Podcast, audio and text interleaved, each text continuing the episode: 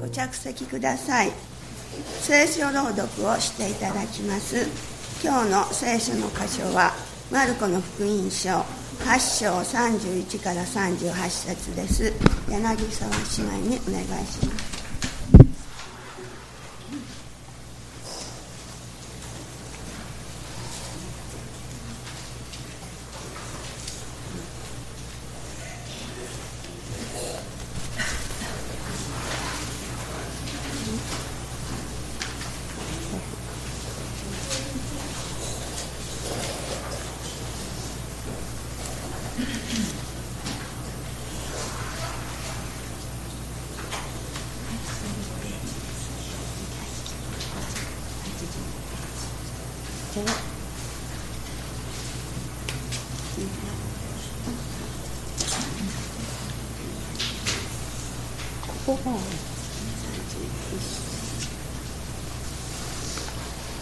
ルコによる福音書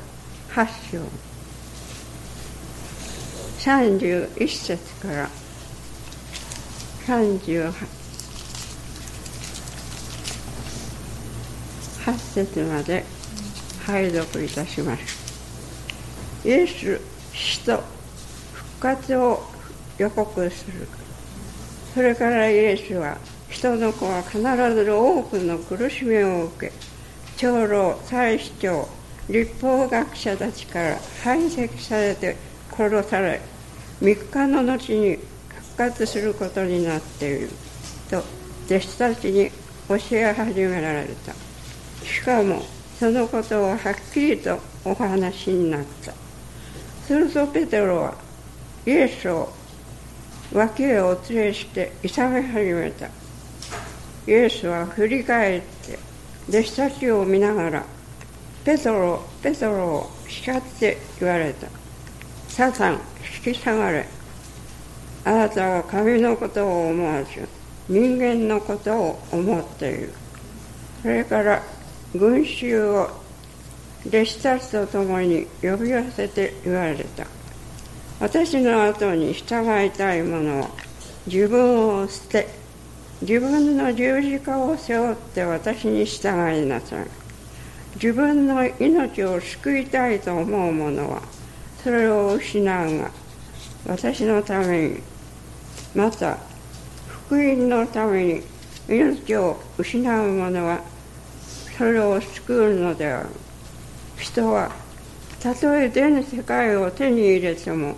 自分の命を失ったら何の得があろうか。自分の命を買い戻すのにどんな代価を支払支払えようか。神に背いたこの罪深い時代に私と私の言葉を恥じる者は人の子もまた父の栄光に輝いて聖なる天使たちと共に来る時にそのものを恥じる。続きまして聖歌隊に新聖歌469番を賛美していただき後に内田先生よりかけがえのない命と題してメッセージしていただきます。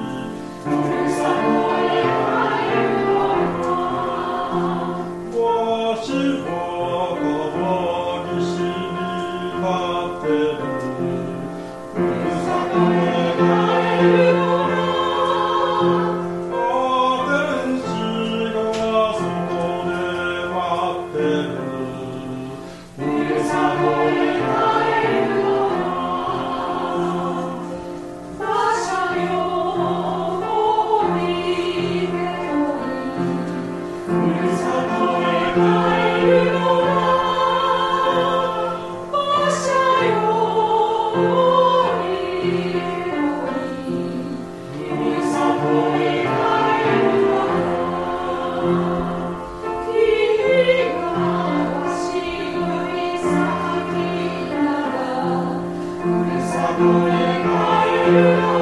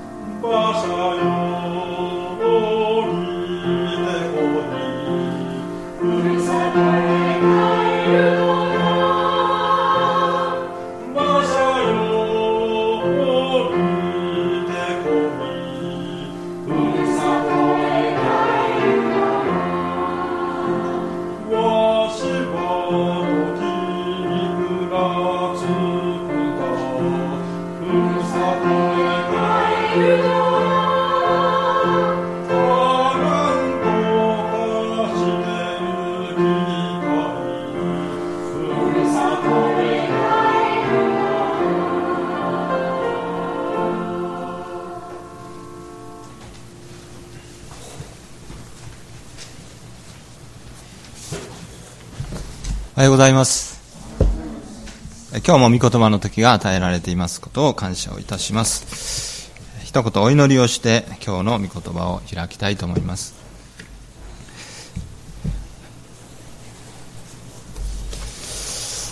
井戸高き方の隠れ場に住む者は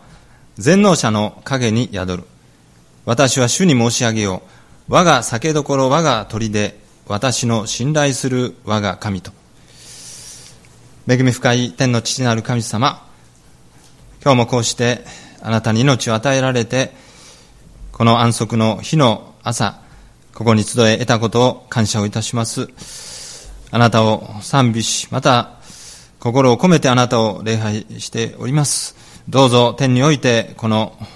捧げ物を受け入れてくださり、また清めてくださるようにお願いをいたします。そして天からのこの霊を注ぎ、また私たちも新たなるあなたの命をいただいて、ここを出ていくことができるように、主をどうぞこの礼拝を祝し、私たち一人一人を導いてください。今日も御言葉を待ち望んでいます。どうぞ御言葉を通してあなたの御心を今日も語ってくださるように。この暑い中でありますけれども、それにも増して一人一人があなたを慕う思いが今日こうしてこの礼拝を捧げる思いへと高めてくださったことをありがとうございます。賛美にありましたように、えふるさとへ帰るのだと。私たちはそれぞれの生まれたところ、また家族のいるそのふるさとへと帰ったものであります。しかし、今もう一度私たちの魂のふるさと、そして、天を仰ぎ見ながら今日もあなたを心から拝していただく御言葉に聞き入ることができるように助けてください。私たちが望む何よりも素晴らしい天の御国を目指して、また今日から新たな思いで一歩一歩歩ませてくださるように、自分では歩めないところも主が伴って支えて、そして全てを導いてくださるようにお願いいたします。私たちも信仰を持ってこのお方を信じて、委ねて歩ませていただけるように、また、御言葉は我が足の灯火でありますから、私の行く道を照らして、そして、正しきに導いてくださるようお願いいたします。ただいまからのこの御言葉の時をも祝福してくださるように、今日、ここに集えたことを心から感謝するとともに、弱きを覚えて、あるいは何かの事情でここに来れなかった兄弟姉妹方も、どうぞあなたがその場にあって望んでくださるように、今日持たれる日本全国の世界中の礼拝が主の霊に満たされ、恵みに満たされて祝福されるように、イエス様の尊い皆によってお祈りをいたします。アーメン。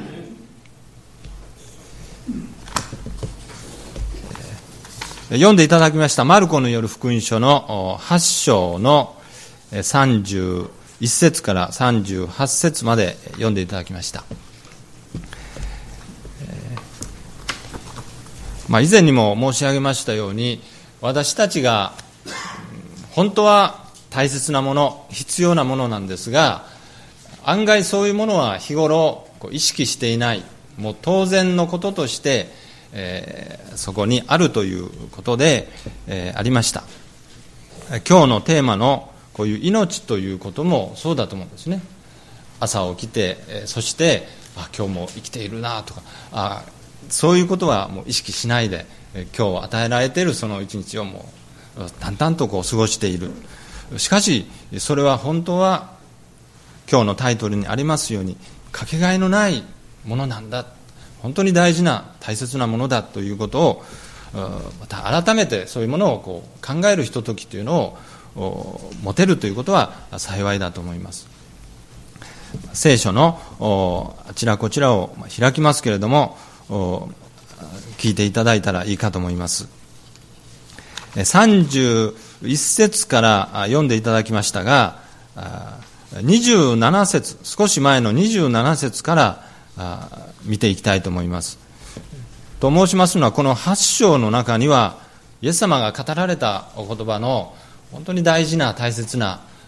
ものがこう凝縮されている、まあ、どの言葉も大切なんですけれども特に私たちのこの信仰という面において非常に重要なお言葉を数々こう語られています。それを今日1回で語るには本当にこうもったいないというぐらいのものであります、えー、少しまず最初に、えー、27節。それからイエスは弟子たちとピリポ・カイザリアの村々へ出かけられた。その途中イエスは弟子たちに尋ねて言われた、まあ、ここにありますようにイエス様とこの弟子たちとの会話の中でこの話が進められているということであります、まあ、弟子たちというのは私たちとも重なるわけですけれども弟子たちが答えたその言葉の中にも数々のメッセージが込められている。それに応答されたイエス様のお言葉。それを今日見ていきたいと思います。イエス様が弟子たちに尋ねたとあります。人々は私を誰だと言っていますか、まあ、この時までイエス様は、ま、弟子と共にいろんな村町へ行ってはそこで癒しをしたり福音を説いたりさまざまなこの言葉と行いをこうしてきた。そして今日この時弟子にこう尋ねたとあるわけです。弟子もいろんなことをイエス様と行動を共にする寝食を共にする中で人々との関わりの中でいろんなことを耳にしたり目にしたりしたわけですがそういう中で人々はこの私を誰だと言っていますか。弟子たちは答えた。バプテスマのヨハネだと言っています。あるいはエリアだという人もいますしまた預言者の一人だという人もいます、まあ、これが弟子の答えです。そういう答えに対してイエス様が返された。もう一度尋ねられた。ではあなた方は私を誰と言いますか？なるほど。人々の私に対するその見方というのは分かった。あるいは弟子たちに、言われなくてもそういうことをイエス様も耳にしていたでしょう。でもイエス様が聞きたかったのは弟子たちあなた方は私を誰と言いますか。その問いに対して、ま、ペテロ一人の弟子であるペテロが答えていった、まあ、ペテロ個人の答えとも言えますけれどもあるいは弟子全体の代表として彼が答えたとも考えられるわけですがあなたはキリストです。あなたはキリストです。これは大変、まあ、重要な言葉であります。ペテロはそこまで意識したかどうか分かりませんけれどもあなたはキリストです。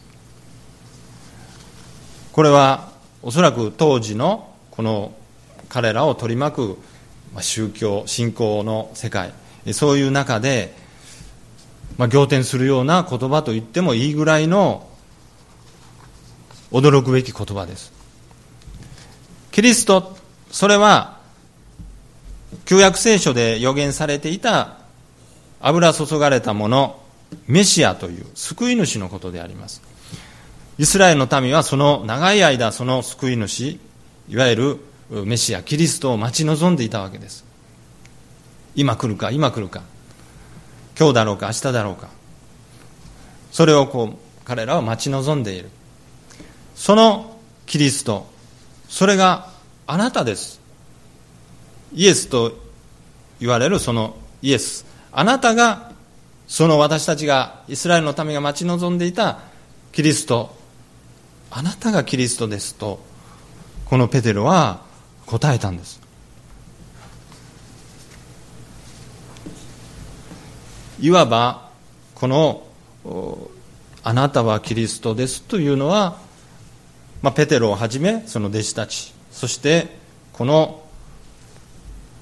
救い主を待ち望んでいた人たちのまさに信仰告白であります。あなたこそイエス様。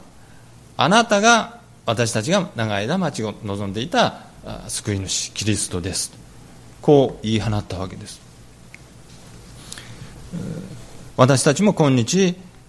このことを信仰告白しながらこの信仰生活を続けさせていただいている。まあ、あなたはキリストですとなっていますがあなたっていうのはイエス様のことですね。ですからイエスはキリストです。これが信仰告白。キリストは他の誰でもない。あなたイエスがキリストです。ですから聖書の中にイエス・キリスト、ま、キリスト・イエスとも書かれる時ありますがイエス・キリストというのはこのことなんですね。信仰告白です。山田太郎のようにイエス・キリストではないんです。イエスは救い主。それがイエス・キリスト。あるいはキリストイエスというのは救い主はイエスです。ということですね。ですから大変なことをペテロはここで答えたということ。私たちも常にイエス・キリストという場合にイエス様こそが救い主。イエス様こそが私たちのメシア。油注がれたものそういうものであるということを信仰告白として捧げているんだということをここから覚えたいと思うんです。そして31節。それから人の子は必ず多くの苦しみを受け長老祭司長立法学者たちに捨てられ殺され3日の後によみがえらなければならないと弟子たちに教え始められた。それからイエス様は今度また大変なことをおっしゃったんです。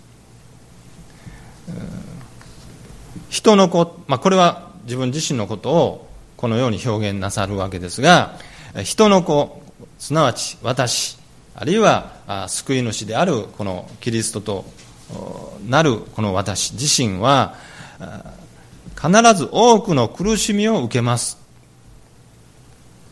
これは弟子たちに言ってるんですが弟子たちはイエス様は何をおっしゃるんだろうと耳を傾けているんですが多くの苦しみを受ける。二つ目に長老祭司長立法学者たちに捨てられる。そして三つ目に殺されます。そして四つ目に三日の後によみがえらなければならない。そういうことを弟子たちにおっしゃったわけです。弟子たちにとっては苦しみを受ける長老立法学者たちに捨てられる。まあ、時々そういう人たちがイエス様に批判をしたり、えー、このイエス様を攻撃しているそういうことも一緒に生活をしていてなんとなくわかる。それはいいとしてもそれが殺されるということ。で殺されるだけではなくってその死んだ後に3日目によみがえらなければならない。もうこういうところに来た時にもう弟子たちにとってはあまりにも、まあ、突拍子もないあまりにも驚くべきことを言われるものですから逆に何のことなのかこう分からない、まあ、そういうようなことではなかっただろうかとそう想像するわけです、まあ、イエス様の受難とそして復活の予言に、えー、当たるそのお言葉なんですがこの言葉はここだけではなくまた何度か繰り返されるんですがこの箇所はこのことを初めておっしゃった箇所であります。私は苦しみを受けそして殺されそして、3日目によみがえります。そういうことを弟子たちにおっしゃったわけです。ですから、まあ、弟子たちあるいはここではペテロが代表して出てきますけれども彼はイエスを諌め始めた。イエス様何をおっしゃるんですか？というようなことだというわけですね、あなたが、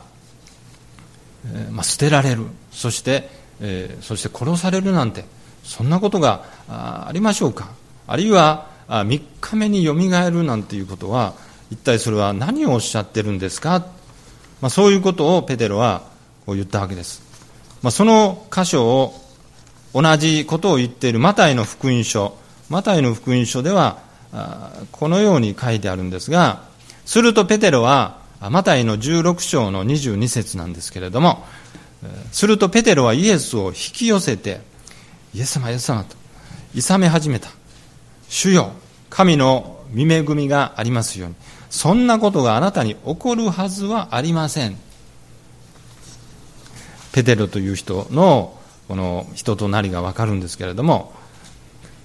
まあ、いわば自分の思ったことをはっきり言う人でしょうね、えー、そんなことがあなたに起こるはずはありません、まあ、この気持ちは分かるわけですけれども、まあ、それに対してイエス様が、どうおっしゃったか。下がれサタンあなたは神のことを思わないで人のことを思っている。まあ、ペテロが言った言葉なんですけれどもイエス様にすればこれはサタンがペテロを通して言わしめている。ですからこのサタンに対して引き下がれ。黙れサタン、まあ、そういうことをこうおっしゃったわけです。マタイの福音書では下がれサタン。あなたは私の邪魔をするものだ。サタンよ私の言葉の邪魔をするな。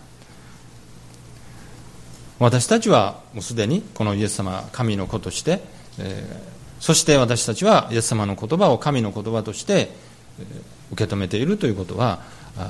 当然のことなんですけれども弟子にとってはまだそういう意識がなかったのでしょう。イエス様が自分は殺されたりまた死んで3日目によみがえるというようなことをおっしゃるもんですからそんなはずはないそんなことは起こるはずはないまあ、そんなことをこう言ったわけであります。しかしそれは神のことを思わないで人のことを思っている。イエス様の口から出た言葉は全て神から出た言葉。神の言葉であります。しかしそれを神の言葉として聞かなかったペトロは人間的な思いでそんなことはないですよと。イエス様はそう言いますけれども殺されたりあるいは3日目によみがえるなんて、え、どうしてそんなことをおっしゃるんですか？イエス様はそのことを逆に戒めたわけであります。下がれサタンあなたは神のことを思わないで人のことを思っている。人間的な思いでそのことを受け止めてそのように返事したペテロに対してそのように言われたわけです。あなたは私の邪魔をする、御言葉の邪魔をするものだ。そのことをおっしゃったわけですね。まあ、ペテロという人がここに登場しますけれども、ペテロは弟子の代表でもありますし、時として私たち信仰者の、ま、代表代表のような形で登場してくださって、ありがたいなと思うんです。ペテロは先ほど素晴らしい返事をしました。私を誰だと思うか。あなたこそキリストです。私たちが待ち望んだイエス様。あなたこそ救い主です。メシアです。そう言ったペテロ。その同じ口からイエス様がおっしゃったその言葉に対していえいえそんなこと起こるはずありませんよ。何をおっしゃるんですか？そういうふうに言うこのペテロ。それはまた私たちのことでもあるわけです。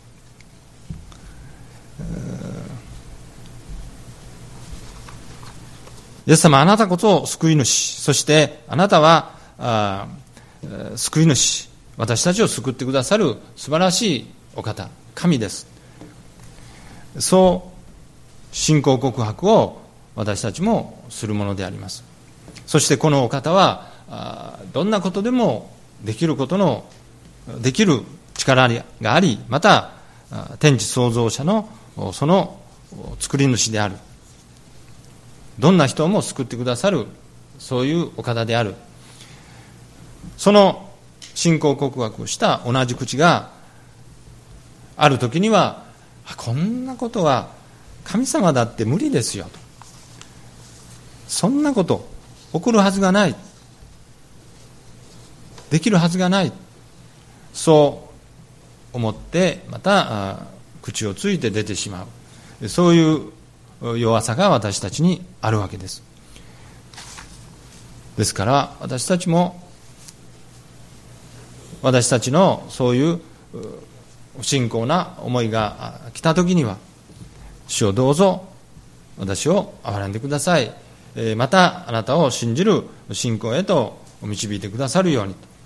そのように素直に祈ることをさせていただけたらとそう思うんですね。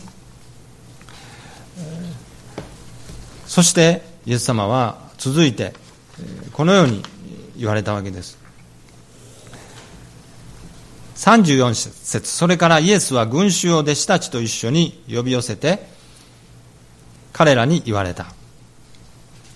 誰でも私についてきたいと思うなら自分を捨て自分の十字架を追いそして私についてきなさい。この言葉は皆さんも暗唱聖句とかで覚えてそしてこの御言葉に励まされたりあるいは導かれてきた方も多いと思うんです。しかしもう一度私たちはこの言葉をかみしめながら自分自身でもう一度振り返ってこのお言葉を味わうとともにこれは一体私たちに今日何を語っているんだろうか。もちろん仲介書を見ることもいいでしょうし説教者の話を聞くこともいいでしょう。しかしそれとは別にまた自分自身でこの御言葉と相対してそして直接この御言葉から私に主は何を語っておられるんだろうか。あるいはそれに対して自分はどうこう応答していくのかと。そのことを考える時とさせていただきたいと思うんです、イエス様が、ま群衆そして弟子たちに言われた。誰でも私についてきたいと思うなら自分を捨て自分の十字架を追い私についてきなさい、まあ、誰でもですからこの言葉は全ての人に投げかけられているということ。決してある一定の特定の人だけではなくしに誰でもということをイエス様はまず言われたんです。誰でもどんな人でも私にこのイエスについてきたいと思うなら思わなければついてくることもないでしょうしまず大事なことは私についてきたいとそういう思いが湧いてきたならば私についてきなさい。そのようにおっしゃったわけです。もしついてくると言うならばまず第一に自分を捨てなさいというわけです。自分を捨てる。自分を捨てる。自分を捨てる。イエス様についていきたいと思うなら自分を捨てる。自分を捨てるとは何なのか。何かこういらないものゴミを捨てる、まあ、そういうものでもない。自分を捨てる、まあ、仲介書をこう見ますとそこにはあ自己を否定することだと書いています。私たちがあの覚えておかなければならないのは仲介書というのはあくまで参考書です。それを書いた人の一つの思いとしてこういう解釈があります。こういうふうに考えていますというその人の思いがそこに込められているわけです。参考書であって決してそれは答えではありません。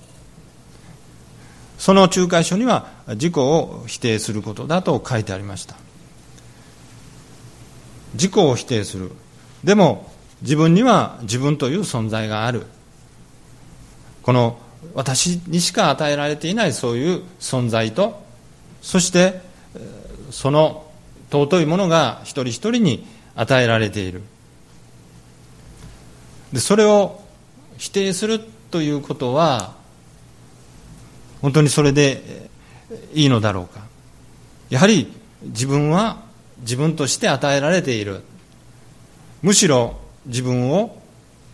肯定するということも時には必要。時にはあなたはこれをどう思っていますか？人はそれこそイエス様が言われたように人はどう言っているか。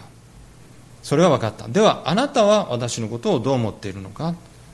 ペテロが言ったように私はあなたこそキリストだと思っている。その私という自分の考えあるいは自分の価値観そういうものをしっかりと持つということそれは大事なことでありますし自分の生き方あるいは自分はこういうふうにしてこれから生きていこうといういろんな面でやはり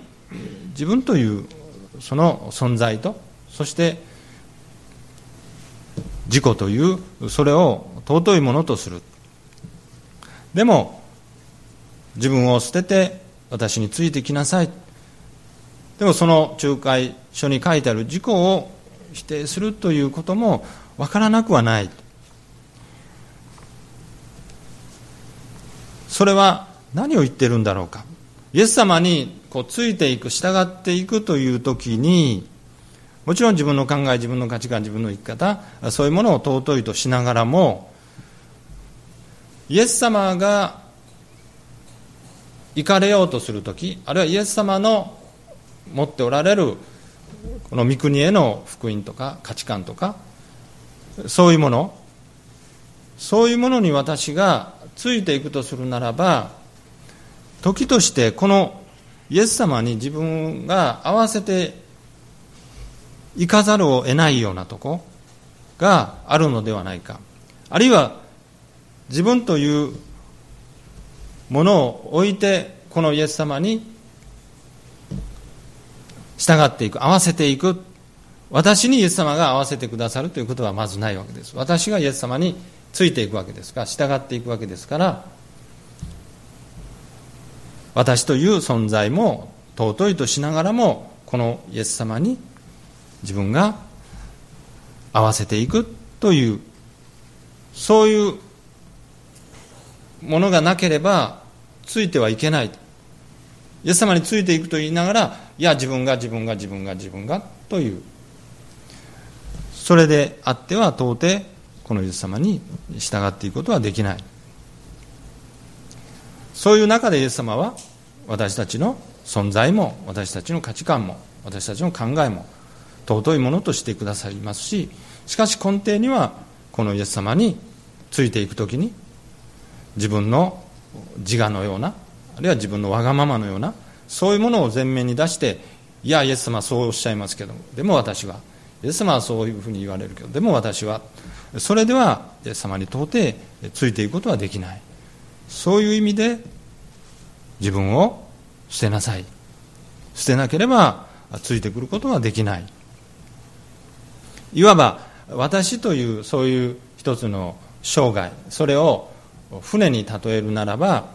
この私の生涯という船の舵取りを誰がするのかということですね。私の生涯私の与えられた一生だから私がハンドルを取ってそしてイエス様をお乗せしてそして私の生きたいように行くのだ。そうではない。私たちがイエス様についていくという時にこの自分を捨てというのはイエス様にその舵を任せて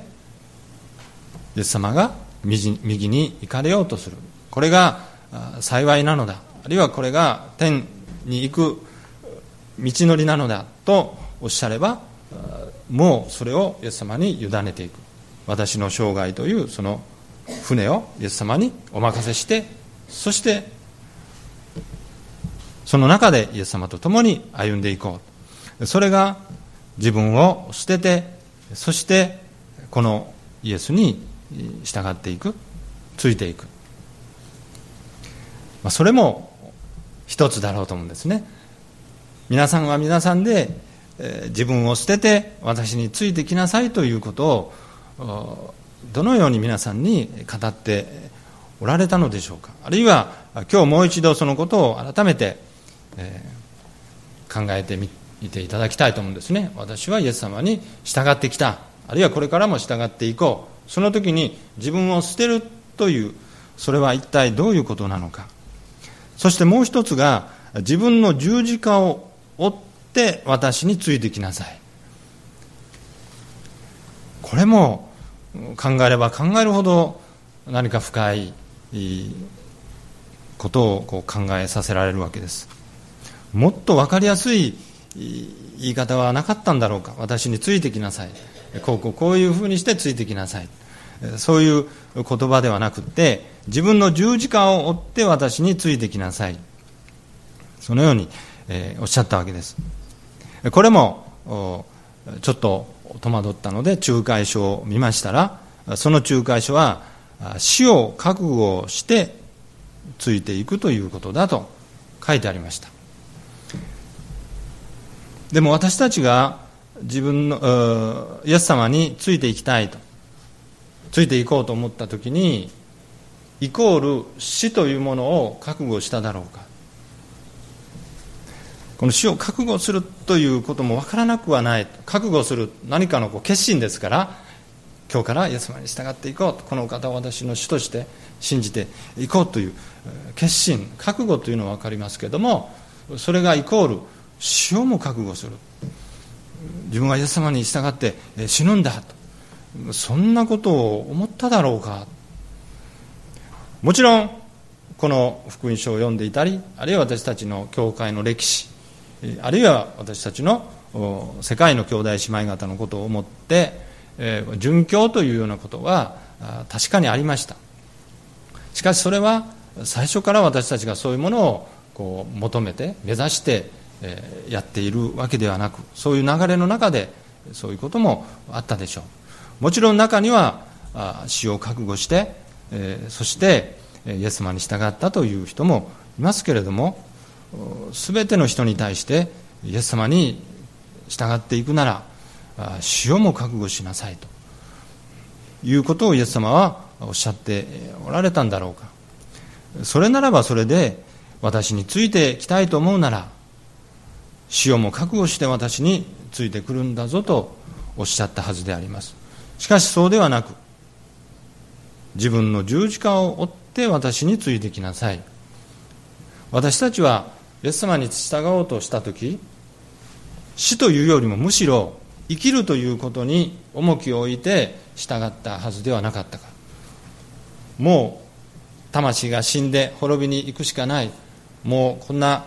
中にはこんな生涯自分の生きている。もうどうしようもない。つまらない。それこそもう死んだ方がましだ。でもこのイエス様に出会ってこの福音を聞きこのイエス様の命をいただいてさあもう一度自分は生かされている。生きていくんだ。これからイエス様と共に生きていくんだ。そういうふうに考える人の方がむしろ多いわけでありますしそのことをイエス様は言っておるに違いないと思うんですね。死を覚悟するというのはもっともっとまた別の次元のことであってイエス様が自分の十字架を追って私についてきなさいというここはまたもっと広く深い意味があるのではないか。ここに自分の十字架を追ってとありますから人には人の十字架というのがあってそして私には私の十字架があるんだ。そういうことも考えられるわけです。十字架というのは死刑の道具ですからこういうものは誰だって追いたくないわけです。しかし自分の十字架人がどう思うとあるいは人は人の十字架として自分に負わされるもの。イエス様に従っていくという時には自分が何か追いたくはないけれども追わなければならないことがある。追わされるようなこともありますよ。そういう意味での覚悟をしてあるいはそれを喜びとしてそういうものを自分も知った上でそれがむしろ私にとっての幸いである。そういうものをきちっと整理してそして私についてくるんですよ。自分の十字架。十字架というのは罪を犯した人が処刑されるということをも意味している。とするならば自分の十字架。私は十字架につけられてそしてイエス様に従っていくということは本来自分は自分の罪人としての自覚を持ってそしてこういう罪深いものもイエス様が救ってくださった。本来なら自分は十字架を負わなければならない罪人なんだ。そういう自分なりのきちっとした覚悟とそしてそういう認識を持ってこのイエス様に従っていく。そういうことでもあろうかと思うんです。自分の十字架を追って私についてきなさい。そういうことをもう一度群衆に語りまた弟子たちにもそのことを語ってそして今日のイエス様に従っていく。私たちにも改めて今日このお言葉が語られているわけです。誰でも私についてきたいと思うなら自分を捨て自分の十字架を追いそして私についてきなさい。そしてもう一つのことなんですがこの命というテーマであります。これは非常に重いテーマであります。ですからこれを簡単に語るということはできません。ですから本当に精霊の導きなしには語れないと思うんですね。ですから皆さんもどうぞこの命ということを改めて考えるそういう時を持っていただきたいとそう思うんです。この短い時間の中で語り尽くせませんしこれは私たちのいわば永遠のテーマであろうかと思うんです。命とは何なのかという、まあ、そういうところから入らなければならないんですが、まあ、人をこう生かしめている力のようなものあるいは私たちが生きているこの時間とも言えます。あるいはその人の存在そのものが命。それは医学的に見る命もありますし私たちはすでに信仰者として永遠の命というそういう命。それも命です。私たちはいろんなことをこの命という一つの言葉に対しても思っているわけです。ある歌にこういうことがありました。もう随分昔の話なので昔の歌なので、えー、知らない方はそのまま聞いてくださったらいいんですが「君こそ我が命」我が命って知っておられますか？君こそ我が命、まあ、あなたあなたに対してですね、まあ、男性が女性に対してでもいいですし、女性が男性に対してでもいいですが君こそ我が命。これは何を言っているのか？要するに君がいなければ私はもう生きていけない。あるいは君がいてくれるから私は生きていけるんだ、まあ、それほど大事なものあるいはかけがえのないものとしてのそういう思いを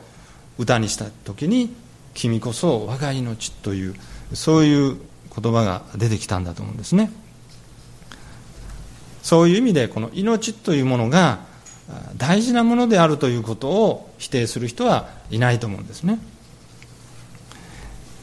これは私たちの生きているという意味での命もそうですし、えー、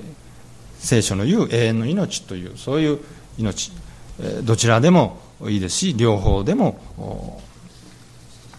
いいかと思うんですがではなぜその命が大事なのかということなんですが一つはそれは神様が作られたものであるから大事なのだということ。いわゆるその命、まあ、与えられているということでもいいですし私たちが今持っているその命というものが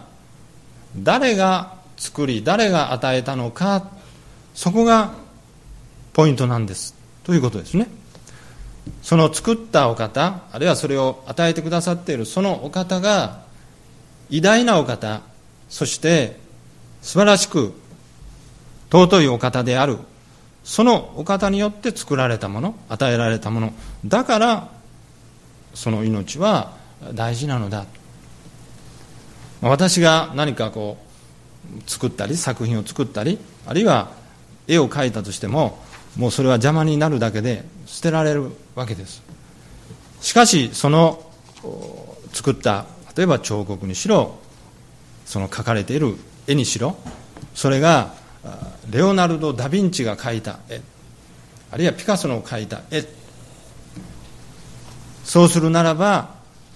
多くの人がそれをもう尊いものとして価値あるものとしてそしてそれを大事にしてそうするわけです。結局はその描かれてる絵の絵がどうとかこうとかいうよりも誰が描いたのか誰が作ったのかそこを人々は見ているわけですしそこに思いを寄せた時にこれはあの人が描いたあの人が作ったものだということに価値がある。ですから私たちの与えられている命。これは神によって作られ与えられたものだとするときにこの命というものは尊いものであり大事なものである。もう一つはなぜ命が大事なのか。それは限られた命、まあ、永遠の命ではなくて私たちが今与えられているこの命。人の命。それはこの地上にあって限られている。それは、まあ、寿命というものを通して言いますと70年でしょうか80年でしょうか90年でしょうか。そういう限られた時間の中で生きる命として尊いわけです。これがそれこそ、まあ、何百年も続くとするならばそんなに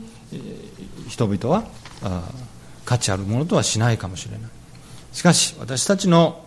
この世で生きる命というのは限りがあるんだ。もう一つはなぜ命が尊いなぜ大事なのか。これはこの世にたった一つしかないということにおいて尊いわけです。これは言わずもがな二つとないものそれこそが大事変わりがないという意味でかけがえのない命。そういうものを私たちがお互いに意識するときにそれが自分の命であったり人の命であったりそういうことを考えるときにああ命というのは大切なもの尊いものなんだという思いが芽生えてくるわけであります。イエス様は全世界を手に入れても命を損じたら何の得がありましょうか。この命というのは全世界みんなが欲しがるこの全世界もう全てのものを自分の思い通りになるそういう全世界それを得ても命を損じたらその全世界を手に入れたというのは何の価値もないし何にもならないと。全世界があって命があるのではない。まず命ありき。命があってこその全世界でありますしたとえ全世界でなくても。まず命が尊いのだ。この命があってこその話なのだというそういう意味で何よりも尊いものが命。一つとしかないその命。それが大事なんだ。自分の命を買い戻すために人は一体何を差し出すことができるでしょう。何を差し出してもこの命は買い戻すことはできない。それはかけがえのない。一つしかないからである。そのことをイエス様は私たちに今日語っていただいてくださりこの与えられている命人の命ですから10回の中の一つ殺してはならないという短いフレーズですけれどもそれは今言ったようなこの命ということを言っているわけです。殺してはならないというのは人の命が尊い大切なもの神からのもの限られたものかけがえのないものだからその命を奪ったりしてはいけない。人の命を奪ってはならないしまた自分の命をも奪ってはならないんだ。そのことを言ったわけであります。尊い命。8月あもう時間ですね、えー、私たちはこの2つとないものそれを失えばもう取り戻すことはできない。それほどに大事なもの。ですからイエス様は今日もう一度私たちにもこの言葉を語ってくださった。誰でも私についてきたいと思うなら自分を捨て自分の十字架を追って私についてきなさい。このこととたとえ全世界を得ても命を損じたら何の得がありましょう。人の命を買い戻すために人は一体何を差し出すことができるでしょう。何をも差し出すことができないほどの尊い命なのだ。そのことを覚えてこれからもお互いに助け合い励まし合い与えられたこの命を全うしていきたいと思います。お祈りをいたします。天の神様今日は御言葉を通して重いテーマですが命について考える時を与えられ感謝をいたします。私たちがもう一度イエス様に従ってきたそのことの意味と私たちがそこに思うその思いを改めて確認させていただき自分を捨てるとは十字架を自分の十字架を追うとは何何のことでしょうかと。もう一度この静まって、えー、そして、えー、この方に従うことの幸いとそして必ずそこに神様が私たちを良きに導いてくださるその道があるということをもう一度改めて思う時が与えられますように。そしてまたお互いのその命を大切にしながら尊いものとしてそしてこの世に生かされている時のこの命をそれぞれに支え合いながら生きていくことができるようにさらに深くさらに望んで永遠の命にも神様が私たちを導いてくださることを覚えて皆をあがめます。どうぞすべての人がこの世で幸いを得てまた天のふるさと永遠の命をいただくことができるように一人一人をお導きくださるようにイエス様の尊い皆によってお祈りをいたします。アーメン。